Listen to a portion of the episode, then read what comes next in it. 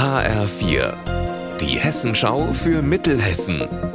Hier ist das Studio Gießen. Ich bin Anne-Kathrin Hochstrat. Hallo. Bahnkunden zwischen Mittelhessen und Frankfurt sind ja Kummer gewöhnt. Wegen Ausbauarbeiten der S-Bahn-Linie S6 wird die Strecke durch die Wetterau immer wieder gesperrt. In den Osterferien ist es wieder soweit. Das hat die Deutsche Bahn heute angekündigt. Marie-Katharin Fromm, was heißt das genau für die Fahrgäste?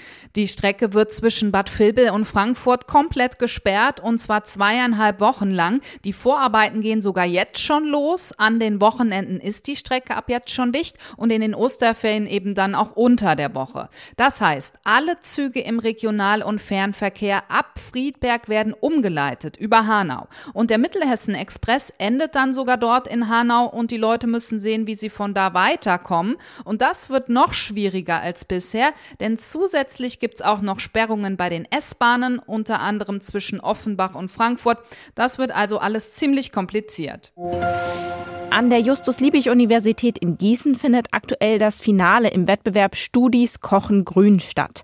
In der Mensa am Philosophikum haben gestern und heute jeweils drei Studierende ihr veganes oder vegetarisches Lieblingsessen in der Großküche zubereitet. Heute gibt es eine Süßkartoffelsuppe, eine Curryreispfanne und Omas Obstcrumble zu probieren. Nach dem Essen kann abgestimmt werden. Das Gewinnergericht schafft es dann fest in den Speiseplan der Mensa.